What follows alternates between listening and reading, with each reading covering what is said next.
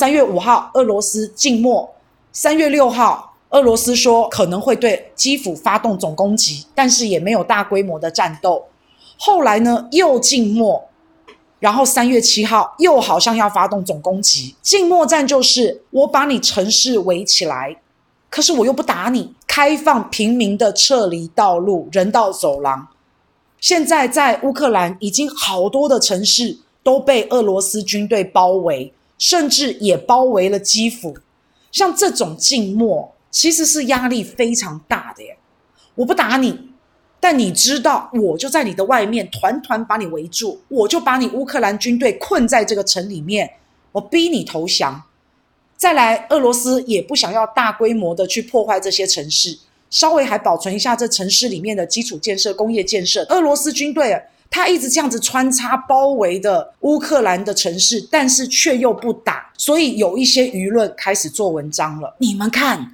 俄罗斯都打不下来乌克兰的城市，乌克兰的军队非常的英勇哦，他们大量了杀了俄罗斯的军人，乌克兰还摧毁了俄罗斯的飞机，一天打下十多架，连老奶奶都可以拿腌黄瓜罐头去打下无人机，所以就有人开始说俄罗斯军队打不下去了，没有办法速战速决，就给了乌克兰向西方求救的时间。西方有任何人敢在军事上面出动帮助乌克兰吗？没有啊！在这一段静默的时候，在这一段谈停火的这一点点短暂的时期，最近法国、德国是不是全部加入跟普丁通电话？美国是不是被边缘化？在这个时候，刚好开启了一扇小门，让欧盟能够趁机介入战事来斡旋，反而是摆脱了美国。现在回头看静默战，搞不好有可能是出奇制胜，破解乌克兰军利用平民当人肉盾的战术。因为在静默的时候会开放人道走廊，让平民通过。乌克兰、俄罗斯互相指责，俄罗斯说乌克兰你把平民当人肉盾，乌克兰这边说。俄罗斯，你乱炸，伤及无辜，你伤及平民。那也就是在静默的这一段时候，法国总理马克龙打电话给普丁，跟普丁要求谈判，要开放人道走廊，要让平民撤离。现在法国人介入了。这个时候，如果乌克兰军或是亚速营，如果你们再把平民当作人肉盾，这时候国际社会谴责的就是乌克兰军哦。那如果这个时候普京再发动大规模的进攻，真的伤到平民了，那乌克兰你也没有话讲了，因为撤离平民本来就是乌克兰这个国家应该要做的事，把人民当作人肉盾是乌克兰这个国家所犯下的罪。一旦平民撤离之后，俄罗斯就会去攻打乌克兰城市，到时候乌克兰军也好，亚速营也好，绝对完蛋。这几天我们有看到以色列的总统、土耳其总统、印度总理，他们都有跟普京在联络，希望解决俄乌危机。但是解铃还须系铃人呐、啊，这个系铃人一个美国，一个泽连斯基。乌克兰总统泽连斯基他接受的是美国广播公司的专访，专访当中泽连斯基就讲不加入北约了，对克里米亚、对乌东地区的领土主权可以跟俄罗斯谈。泽连斯基补充：“北约害怕跟俄罗斯对抗，我也不想再一直求你们，我不想要跪着祈求，我不是那样的总统。”那泽连斯基这样讲完之后，俄罗斯也说：“其实我们也没有要占领乌克兰，我们也没有要推翻现在你泽连斯基政府，没有啊，意思就是你还可以继续当总统嘛。反正现在看到了一线曙光了。还有一个系铃人是谁？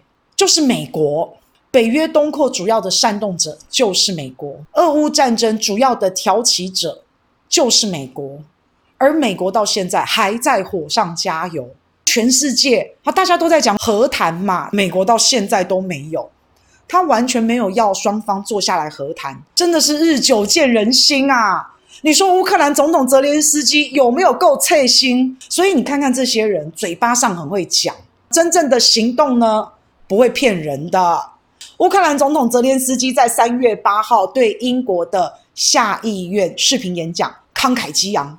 他说：“不惜一切，为领土奋战到最后一刻。泽连斯基他引用丘吉尔二战的演说，泽连斯基说：“To be or not to be, that is the question。”换到了英国人的掌声与热泪。后来英国人就承诺人道援助，意思就是军事上不会支持乌克兰。因为英国也怕被俄罗斯打爆，卷入战争。美国说我要提供战斗机给乌克兰升空打怪，可是他自己又不敢光明正大给。他说：“波兰，你给波兰给美国一个回马枪。”波兰说：“啊，不然我把战斗机给你，免费的。”美国，你自己给乌克兰。美国说：“哦，不行不行，怎么那么突然？你怎么没有跟我们事先商量呢？”波兰，你这个是突如其来的举动啊！互相踢皮球，哎，证明北约军事援助根本不可能。北约就是怕跟俄罗斯打仗。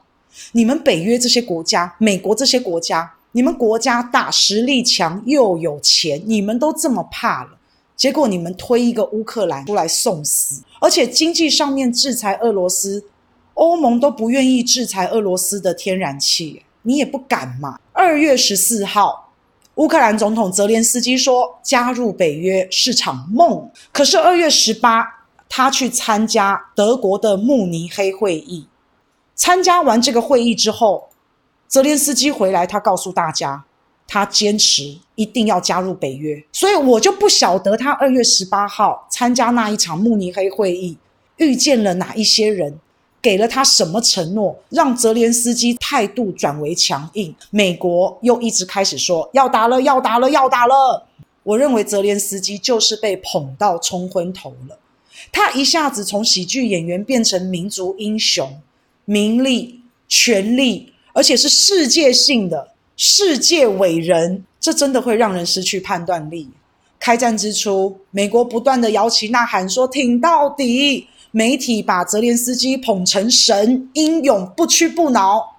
好景不长，没多久，西方世界就在帮乌克兰准备后事，就在帮泽连斯基准备流亡政府的计划，还在讨论泽连斯基死后的接班人。媒体风向也开始变哦。CNN 的文章开始批评泽连斯基，他讲泽连斯基是英雄主义正在闯越西方红线，也质疑泽连斯基。他在跟西方的谨慎至上这样子的观念在背道而驰。他觉得泽连斯基很莽撞，有可能会误触第三次世界大战的危机。看到今天，泽连斯基自己心里应该非常清楚，乌克兰就是独立在对抗俄罗斯。现在国破山河破碎，人民死伤流离。泽连斯基他终于说了，不加入北约。在乌东领土上的主权问题愿意妥协，克里米亚愿意谈，也希望跟俄罗斯对话。乌克兰被哄骗了，被用完即丢，事后不理了，现在打不下去，没招了。欧美西方世界拒绝参战，只能不断的制裁，杀敌一千，自伤两千。你们重创俄罗斯之后，欧美市场也会遇到逆袭，到时候蝴蝶效应激起千层巨浪。这个也势必冲击到全球所有的市场，原油涨，通膨高，股票跌，货币贬，大宗物资上涨，食衣住行全面上涨，最伤的就是基层底层的民生。现在要停损，要自保，那牺牲掉的就是乌克兰。